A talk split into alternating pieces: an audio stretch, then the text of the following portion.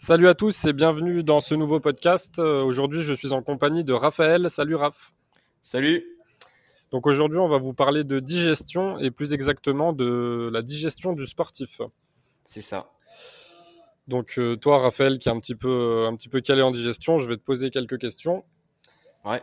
Donc avant de rentrer dans le détail, euh, est-ce que tu aurais juste des conseils généraux à donner à un, sportif débutant qui veut se remettre en forme et, qui veut bien digérer pour bien assimiler ses nutriments, par exemple? Alors, euh, en conseils généraux, il y a, il y en a pas vraiment en fait. Euh, on va plutôt, on va plus parler de, de, conseils plus précis juste après. Mais le premier point vraiment qui est super important quand on veut mieux digérer et qu'on est pratiquant de sport, et ça concerne aussi d'ailleurs les personnes qui ne font pas forcément de sport, c'est euh, d'apprendre déjà à se connaître, c'est-à-dire de, de comprendre en fait euh, qu'est-ce qu'on digère bien, qu'est-ce qu'on digère mal, euh, d'essayer de se rendre compte de ça. Par exemple, il y a des personnes qui ont du mal à digérer bien de lactose. Euh, du coup, voilà, il faut être conscient de ça. Et le fait d'être conscient de, conscient de ça plutôt, ça va justement permettre de mieux ajuster ses choix par la suite et donc de ne pas mal digérer, on va dire d'une manière qui pourrait être facilement contrée. Ok, ça marche.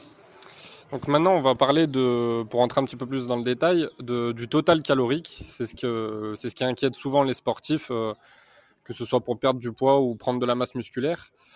Euh, qu'est-ce que tu peux me dire là-dessus? En quoi le, total de calories que je peux consommer sur la journée, en quoi ça peut influencer ma digestion euh, positivement ou négativement?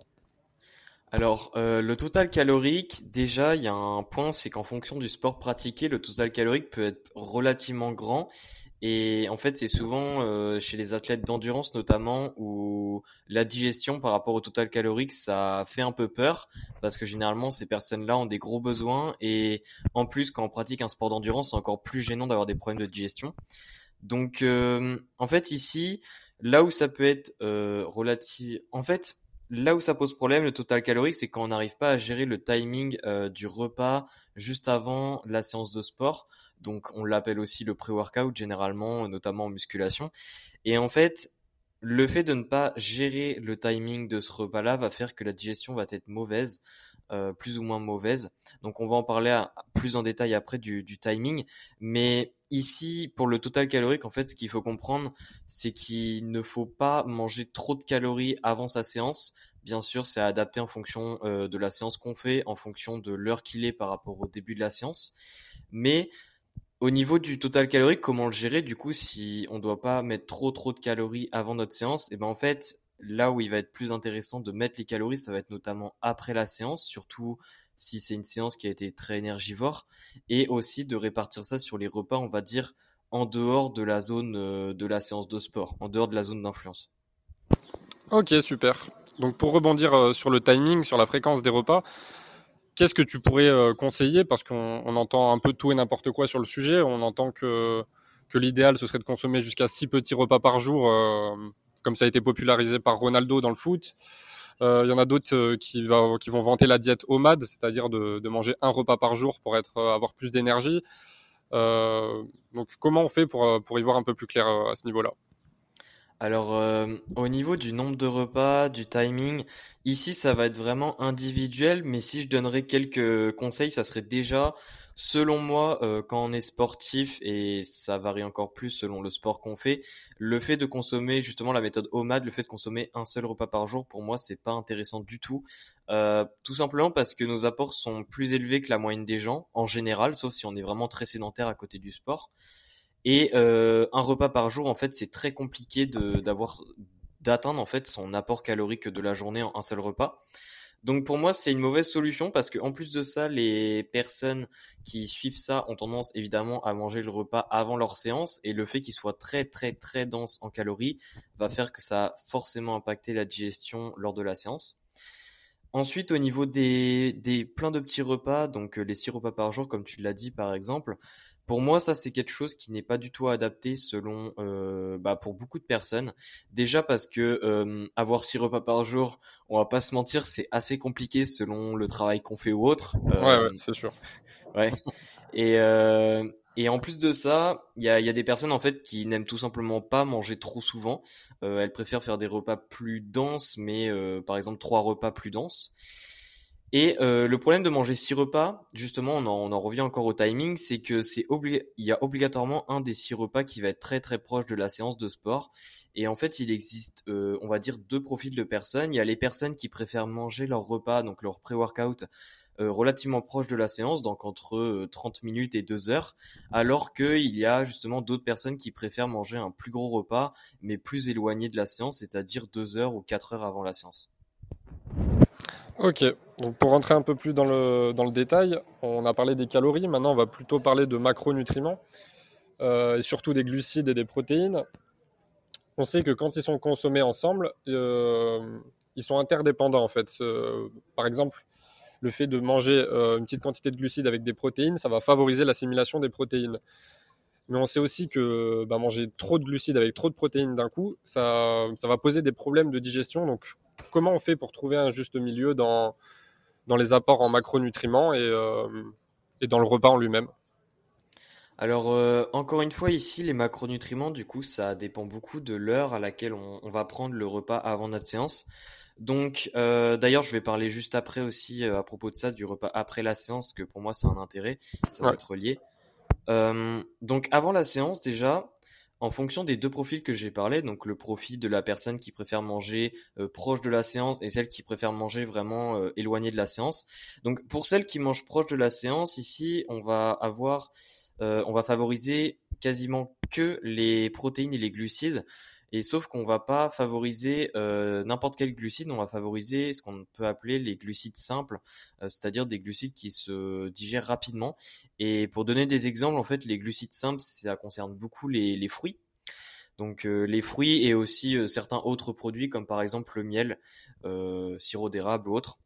Donc ça, c'est donc ça en fait, ce sont les, les meilleures sources de glucides qu'on peut mettre dans une collation. Du coup, là, on parle plutôt de collation qui se mange entre 30 minutes et 2 heures avant la séance. Et justement, à côté de ça, faut ajouter des protéines. Donc ici, au niveau des protéines, le but c'est de manger des, des sources de protéines qui ne sont pas sous forme trop solide, c'est-à-dire qu'il ne faut pas manger un pavé de bœuf euh, une heure avant sa séance, c'est pas le, le mieux. Bon après le pavé de bœuf a aussi des lipides, donc c'est pas le bon exemple, mais mais euh, par exemple, plutôt manger euh, un yaourt ou, même, euh, bon, bah, si on prend des suppléments, suppléments.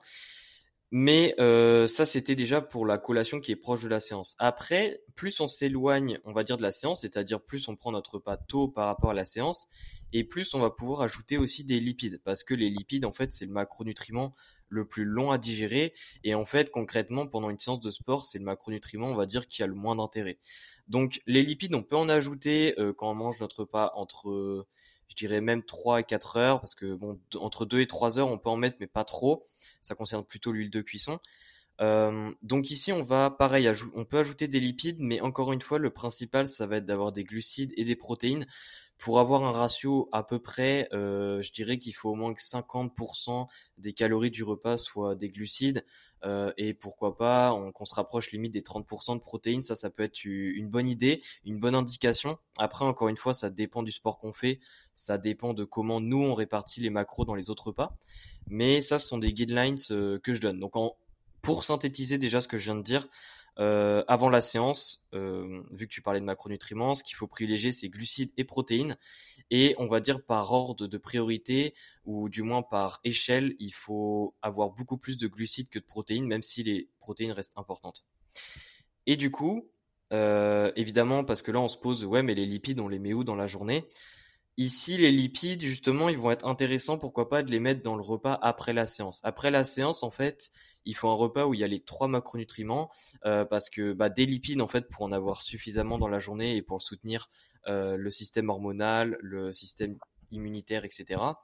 Et puis aussi les glucides pour, euh, à la, bah, pour récupérer, en fait, c'est-à-dire pour recréer les, réserves de glycogène par exemple, et puis les protéines bah, pour euh, tout ce qui est musculaire, hein, donc ça concerne beaucoup les sports de force. Donc euh, on va dire que le repas après la séance, lui, il est plus, euh, plus facile à, créer. Quoi. Ouais, exactement. Donc j'insiste sur ce que tu as dit à propos des lipides. C'est, lipides, c'est très important dans le total calorique en général, pour les taux hormonaux, pour la santé articulaire. Euh, donc il ne faut pas faire l'erreur de se dire euh, je ne vais pas consommer de matière grasse parce que je veux maigrir, par exemple. Mm. mais d'un autre côté, ça n'a pas vraiment d'intérêt de consommer des lipides juste avant sa séance. Il faut plutôt axer sur les, glucides et les protéines. C'est ça. pour rentrer un petit peu encore dans une catégorie d'aliments, ça, va être, ça va être un sujet qui fait beaucoup débat, c'est les produits laitiers. Ouais. Donc c'est donc c'est beaucoup consommé, que ce soit sous sa forme brute ou même sous forme de complément alimentaire avec de la whey, de la protéine en poudre. Euh, donc il y a ceux qui vont être fans et puis il y en a d'autres qui vont qui vont plutôt dire euh, que ce soit en salle de sport ou autre que euh, que ça va poser justement des problèmes de digestion, que ce soit avec le lactose ou encore la caséine qui peut favoriser une hyperperméabilité intestinale. C'est ça. Donc la question ce serait si moi maintenant aujourd'hui je commence le sport, euh, je vois que dans ma salle tout le monde consomme de la whey, euh, on me conseille de manger du fromage blanc après ma séance. Euh, mais d'un autre côté, j'entends que la caséine, le lactose, c'est pas bon. J'aimerais pas que bah, ça nuit à ma digestion et à mes performances. Donc, qu'est-ce que ce serait ton conseil? Alors, pour ce qui est des produits laitiers, je reviens déjà au point que j'avais dit au tout début de l'épisode c'est que si euh, on voit, on va dire, c'est un peu la tendance des produits laitiers, que ce soit de la whey, fromage blanc. Déjà, avant de, de directement acheter 10 000 pots et de se mettre à fond là-dedans, il, il, faut en fait goûter, c'est-à-dire il faut tester. Ça, c'est quelque chose qui est super important. C'est-à-dire que dès qu'on écoute une information, il faut la tester sur nous et il faut pas tout de suite se dire que c'est la meilleure solution pour nous. Donc, au niveau des produits laitiers, par exemple, là, tu as dit le fromage blanc. Eh bien, euh, il faut essayer, par exemple, de consommer du fromage blanc pendant une semaine euh, avant, avant la séance ou même après la séance. Euh, et puis, justement, voir ce que ça fait. Est-ce que on a l'impression qu'on est plus lourd, qu'on a l'estomac plus lourd lors de la séance? Est-ce que on a carrément des maux de des maux de digestion, enfin des, des maux de ventre ou autres Est-ce qu'on a on a tout simplement les, les perfs en fait qui ont l'impression de diminuer? Donc après, évidemment, il faut prendre toutes les les choses en compte, c'est-à-dire euh, peut-être qu'on est plus stressé aussi, donc faut prendre tout, mais il faut tester et il faut voir ce que ça nous fait en règle générale pour savoir si c'est intéressant pour nous. Et puis en plus de cet aspect-là aussi, il faut il faut concrètement se se dire par rapport au, à notre environnement et par rapport à, à nos valeurs. Je sais qu'il y a des personnes qui ne veulent pas manger de de produits laitiers. Donc ça, euh, bah, si on ne veut pas euh, d'une façon euh, éthique, etc., bah, on n'en prend pas et on trouve une alternative. Il y en a toujours. Et si on et si par rapport à notre environnement, oui, ce que je voulais dire, c'est des fois aussi, bon, c'est rare en France, mais ça peut être dans certains pays, par exemple l'accessibilité, tu vois, parce qu'il y a dans des dans des pays les produits laitiers pas très ouais, c'est sûr. Du, du coup, du coup, faut prendre tout ça en compte. Et puis après, on teste et on regarde si ça marche. Si ça paraît intéressant, si c'est pratique ou quoi, eh bien on en consomme. Euh, et si euh, on n'a pas l'impression que c'est ouf, on, a un autre aliment, on va dire, qui remplace un peu, qui est meilleur pour nous, qui nous apporte plus de bénéfices, eh bien euh, on oublie. C'est un petit peu ça l'idée. Voilà, tout à fait. On en revient à ce qu'on, dit souvent en matière de santé, hein, c'est trouver un juste milieu, s'adapter à soi, apprendre à se connaître et, euh, et, surtout, ce qui va fonctionner sur moi ne fonctionnera pas forcément sur toi. Et, euh, et d'ailleurs, petite parenthèse pour ceux qui écoutent ce podcast, euh, c'est aussi ça l'intérêt d'avoir invité Raphaël, c'est qu'on confronte des avis différents. Lui, de base, il est, il est entre guillemets, on va dire, il conseille les produits laitiers, il est fan des produits laitiers. Moi, c'est pas forcément mon cas. Je le conseille pas forcément, à, que ce soit en coaching ou autre. Mais pour autant, il n'y a, y a, pas de, a pas de jugement ou il n'y a pas de il n'y a pas d'ego surdimensionné ou comme on peut le voir, euh, enfin, parfois je vois des commentaires sur Facebook où où il y a une sorte de, mini-guerre en fait entre les véganes, entre les, les viandards. C'est euh, donc c'est ridicule en fait. Après à chacun ses croyances et l'essentiel c'est de, bah, de tester et de progresser avec ce qui fonctionne le mieux sur nous, même si on a tous une base commune. C'est ça. Euh, après pour parler de la viande, euh, plus spécifiquement parce qu'on sait que l'apport en protéines euh, est important et que bah, la viande, c'est souvent l'une des plus grosses sources de protéines euh, de la plupart des sportifs. on sait que la viande, elle se, digère assez longuement, ça peut prendre 4 à 6 heures, voire, plus pour certaines viandes. Donc comment on fait pour pas tomber dans le, piège de, certains régimes hyperprotéinés, comme le, régime Ducan par exemple, où on va avoir énormément de protéines, mais où par exemple ça va manquer de légumes, ça va manquer de fibres. Euh, Donc comment savoir en fait, ce serait ça la question, euh, à partir de quand je consomme trop de viande? Euh, Alors, à partir de quand tu consommes trop de viande? Bah en fait ici, l'intérêt déjà c'est de... Donc comme je l'avais dit tout à l'heure, d'une manière générale, ce qui est intéressant c'est quand on prend un repas entre 2 et 4 heures de notre séance, donc avant, euh, l'idée c'est d'avoir environ 30% de nos calories qui sont, euh, enfin, qui, qui, sont des protéines. Donc, quand est-ce, enfin, quand est-ce qu'on consomme trop de viande? En fait, ça dépend de, encore une fois, de plusieurs facteurs. C'est-à-dire que déjà, ça dépend de nous, ce qu'on appelle être trop de viande, parce que encore une fois, la définition varie entre chaque individu. Et puis, au niveau des, des protéines, donc ici, tu parles euh, trop de viande dans le sens où ça va interférer à la digestion, c'est ça? Oui, c'est ça. Ok. Euh, bah, en fait, ça dépend déjà de la viande. C'est-à-dire que les, viandes qui contiennent euh, pas mal de lipides, donc euh, tout ce qui est viande rouge, tout ce qui est agneau, etc., donc des, des viandes plutôt grasses, ça évidemment, ça a posé plus de problèmes parce que puisqu'il y a des lipides, eh bien la digestion va être bien plus longue. Par contre, des, donc des viandes, notamment tout ce qui est poulet, dinde, ça, ça met beaucoup moins de temps à digérer. Donc, je donne pas ici de quantité parce que les quantités ça peut mener en erreur parce que chacun est différent. Mais je dirais que avant une séance de sport, euh, si on est vers les 2-3 heures avant la séance, consommer du poulet ou de la dinde, pourquoi pas. Euh, une portion bien sûr raisonnable en fonction de ce qu'on a l'habitude de manger. Euh, par contre, si on est vraiment large, on va dire 4 heures avant la séance, là on peut se permettre de manger de la viande rouge mais, euh, mais l'idée, c'est euh, encore une fois de rester raisonnable sur la quantité. Voilà, c'est ça exactement. Et je voulais juste rajouter un point, c'est que quand on consomme un aliment riche en protéines, donc on sait que la, protéine, ça, une de ses particularités, c'est qu'elle a un effet rassasiant. Mm. Euh, donc le but, ça va être de, de, trouver la quantité de protéines qui me convient à moi et, et donc qui ne va pas forcément convenir à, à mon camarade d'entraînement. Donc on a l'histoire de, des 30 ou 40 grammes de protéines par repas. Euh, ça, on sait que c'est valable pour la plupart des personnes, mais que encore une fois, c'est pas une vérité absolue. Donc c'est toujours du test. C'est pour ça qu'on dit euh, aussi que dans le sport, que ce soit pour les performances en elles-mêmes ou pour l'alimentation, euh, on prend des années à vraiment se connaître, le temps de, de tester à peu près tout ce qu'il est possible de tester et de, et de se faire son propre avis. C'est ça, absolument. Euh, maintenant, je voulais rebondir sur les fibres, justement, parce qu'on parle de, régime hyperprotéiné où ça peut parfois manquer de fibres. Euh, donc, il y a plusieurs types de fibres. On sait que c'est un type de glucide euh, qui ne nous apporte pas d'énergie à proprement parler, mais qui est pour autant est indispensable pour la digestion. Et d'un autre côté, on sait que si on consomme beaucoup trop de fibres, bah, ça va poser des problèmes aussi. Donc, euh, de manière générale, quelle quantité de, fibres il faudrait euh, consommer par repas euh, et quels sont les, meilleurs aliments en fonction du type de fibres à consommer? Alors, déjà, tout ce qui est fibres, donc il existe plusieurs types de fibres, comme tu l'as dit. Donc, généralement, les catégories, on va dire comment on catégorise les fibres les, plus connus, c'est on les catégorise par fibres solubles et insolubles euh, par rapport à l'eau. Donc euh, déjà, la différence entre ces deux fibres par rapport à un aspect digestion, c'est que les fibres insolubles vont poser des problèmes digestifs bien plus euh, rapidement en fait, donc en termes de quantité, que les fibres solubles, parce que tout simplement, puisqu'elles ne sont pas solubles dans l'eau, euh, elles vont avoir tendance en fait à arriver dans le gros intestin et justement d'engendrer des fermentations donc dans le corps qui est totalement naturel, mais sauf que ça, ça peut vite poser problème.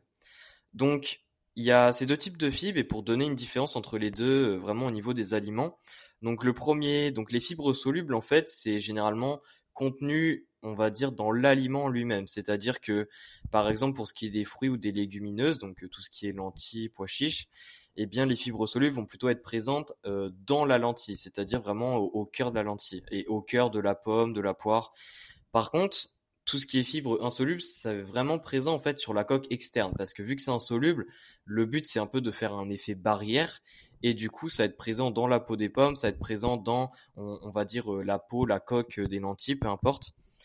Donc ça déjà c'est pour la différence entre les deux.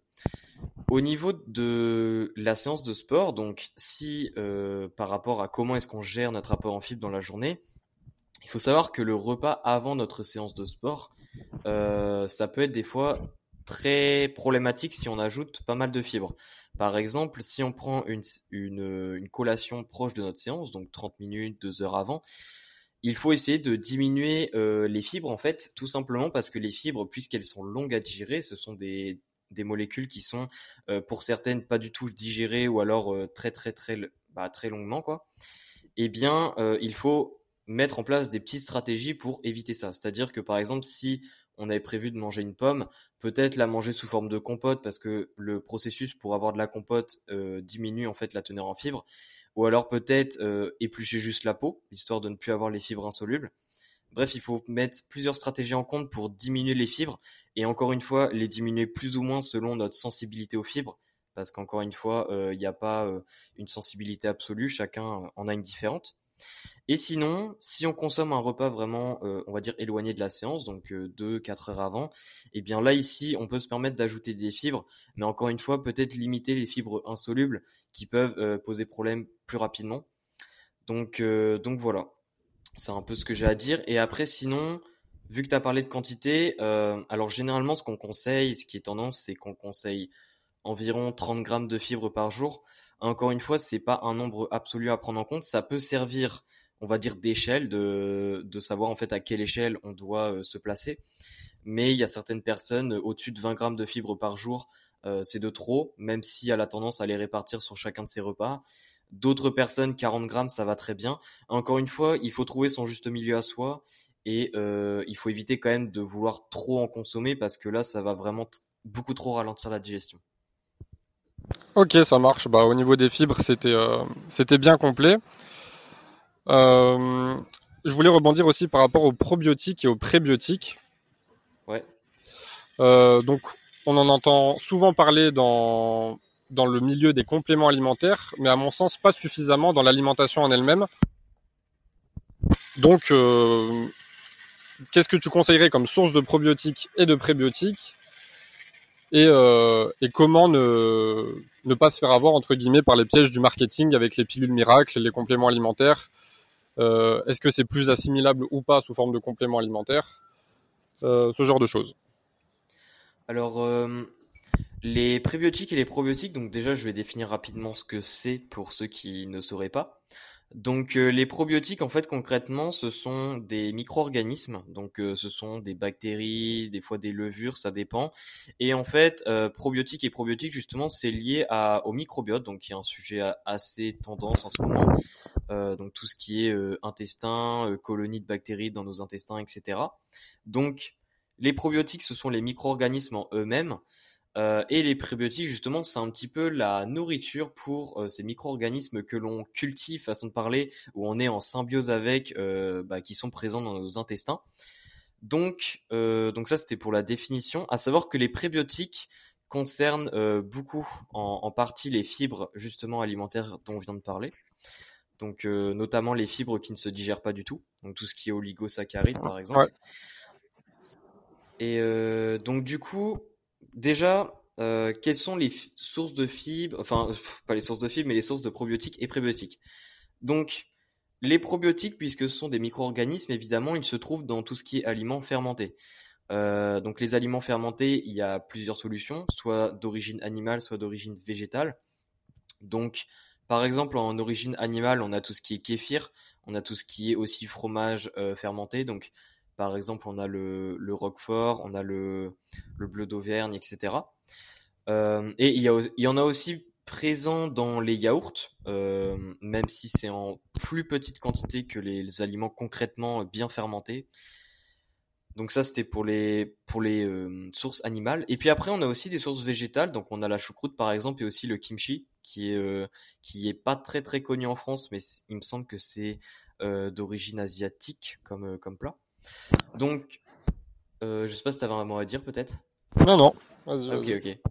Donc, euh, donc, avec ces sources-là, en fait, il faut comprendre que déjà les, les prébiotiques, euh, donc les probiotiques déjà, je vais, je, vais je vais finir avec les probiotiques. Les probiotiques, il n'y a pas besoin d'en manger tous les jours. C'est-à-dire que des aliments fermentés comme ça, c'est inutile d'en manger tous les jours.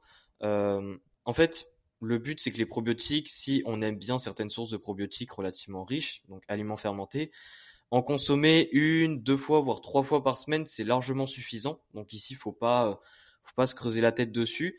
Et au niveau des compléments alimentaires, alors le problème des probiotiques euh, vendus, c'est que généralement c'est de très mauvaise qualité, on ne sait pas vraiment ce qu'il y a dedans, donc euh, moi je conseille pas euh, personnellement. Et puis encore une fois, niveau absorption, c'est très très très généralement beaucoup mieux absorbé si on mange en fait les probiotiques au sein même d'un repas, c'est-à-dire bah, en fait dans un aliment c'est le mieux quoi.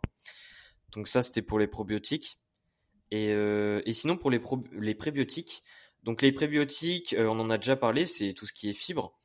Au niveau des sources, ça va être relativement, euh, enfin ça va être très très souvent des fruits et légumes. Donc euh, par exemple, ça peut être de l'asperge, ça peut être, ça peut être également du pain. Certains types de pain, ça, ça peut aussi avoir des prébiotiques en fonction de, de quel type de pain c'est. après, c'est tout ce qui est fruits aussi. Hein. Donc niveau prébiotiques, comment est-ce qu'on en consomme? Bah, Encore une fois, ça, on va en consommer tous les jours il n'y a pas réellement de, de quantité absolue à consommer par jour. Ici, le but, c'est juste d'avoir des apports réguliers pour, façon de parler, euh, nourrir notre microbiote. Et euh, au niveau des compléments, alors les compléments en prébiotiques, tu vois, pour, pour le coup, moi, compléments en prébiotiques, je connais pas totalement. Enfin, j'en ai jamais vraiment vu, en fait, sauf si j'ai vraiment mal regardé. Oui, c'est surtout les probiotiques hein, en complément. Et euh, du coup ici, bah, même s'il existe du coup des, compléments prébiotiques, je conseille pas non plus parce qu'il y en a largement assez dans l'alimentation.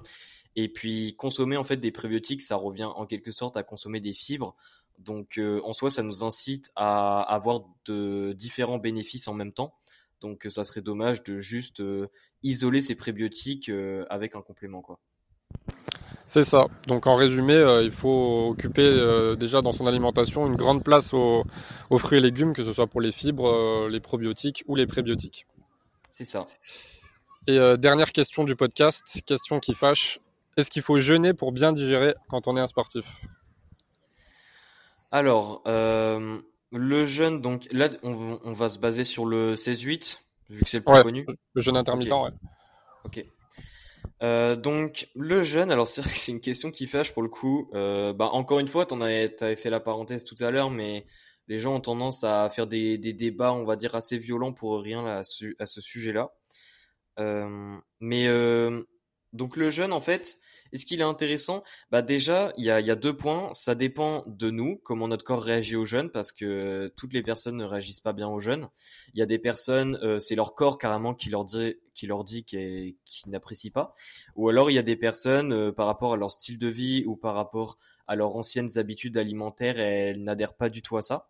Donc ça, c'est déjà le premier facteur à prendre en compte. Est-ce que ça me convient? Est-ce que euh, le jeûne est vraiment une méthode déjà qui qui me plaît ou alors que mon corps tolère? Ça, c'est le premier gros point. Ensuite, euh, le deuxième point, c'est comment est-ce qu'on gère notre jeûne par rapport au sport? C'est-à-dire que euh, oui, on peut bien digérer avec le jeûne. Le, jeûne peut être intéressant pour bien digérer, pour bien performer. Mais encore une fois, ça dépend comment est-ce qu'on s'y prend. Euh, par exemple, le 16-8, puisqu'on a une plage de 8 heures pour manger, ici, le but, ça va... Les personnes, en fait, qui font par exemple leur séance en dehors de cette plage, par exemple, imaginons elles font leur séance juste avant les 8 heures où elles peuvent manger, c'est probablement pas du tout optimal selon le sport qu'elles font et puis même dans, dans toutes les conditions, c'est pas vraiment optimal pour bien performer. Euh, au sens inverse, peut-être que faire la séance à la fin de ces 8 heures euh, où on s'alimente, c'est encore une fois pas optimal parce que on aura cumulé toute la digestion des repas euh, qu'on aura consommés et donc ça va se répercuter euh, sur justement la performance sportive. Donc pour le jeûne, par exemple, une solution peut être de dès qu'on attaque notre plage de 8 heures, on prend un repas relativement relativement faible, façon de parler niveau calories, donc plutôt une collation. Et puis après, on fait notre séance. Imaginons, on démarre la plage de 8 heures, hop, on prend un repas, on attend une heure, une heure et demie, et après on va faire notre séance. Et après ça, on prendra un repas beaucoup plus conséquent. Donc ça, ça peut être une solution. Et puis après, du coup, pour répondre à, ta question concrètement, est-ce que le jeûne est mieux qu'une alimentation normale pour bien digérer euh, pour moi, absolument pas. Ça, c'est la même chose en fait. Tout ce qui, tout ce qui fait la différence entre est-ce que c'est bien ou est-ce que c'est mal, ça va être la stratégie, c'est-à-dire euh, comment est-ce qu'on compose nos repas, quel timing on y met, euh, comment notre corps en fait il fonctionne. Est-ce qu'on est plutôt quelqu'un qui digère vite certains aliments, est-ce qu'on les tolère pas trop, etc. Donc il n'y a pas de, réponse oui ou non. Ça va être encore une fois une réponse qui varie. Exactement, il y, a, deux points principaux qui ressortent de ce que tu dis. Hein. Le premier, c'est ce qu'on dit depuis, le début du podcast, c'est de tester. Et le deuxième, c'est un peu de, bah, chasser toutes ces croyances limitantes. C'est euh, oui, on peut être performant sans faire de jeûne, et oui, on peut être performant en jeûnant. Euh, personnellement, moi, je sais que parfois, ça m'arrive de m'entraîner à jeun, et j'ai de bonnes performances. Mais je connais aussi des, des amis à moi, ils s'entraînent à jeun, au bout de deux tours, ils sont cuits. Donc, c'est toujours pareil, c'est s'adapter à soi. Et c'est euh, et c'est voir plus large que, que ce qu'on a l'habitude de voir euh, ou d'entendre. C'est ça. Euh, voilà, moi j'ai euh, à peu près fait le tour de mon côté. Est-ce que tu avais quelque chose à rajouter? Bah écoute, non, pas vraiment. juste le fait que, encore une fois, après ce podcast, bah, le, le, mieux c'est de retenir l'essentiel des informations qu'on a dit, d'essayer justement les astuces sur nous-mêmes et de voir si ça fonctionne ou pas. Donc en d'autres termes, mon petit mot de la fin, c'est mettre en pratique et pas juste écouter les infos, quoi. Tout à fait. Eh ben, merci à toi, Raph. Avec plaisir. Donc vous aurez son, euh, son Insta dans la description, le mien également, euh, mes livres comme d'hab, mes produits, mes services de coaching. Et, euh, quoi d'autre bah, C'est à peu près tout. Hein. Voilà, c'était un plaisir de faire ce podcast avec toi. Ouais, un plaisir aussi. Et puis bah, on se retrouve bientôt dans le prochain podcast. Salut Ciao ciao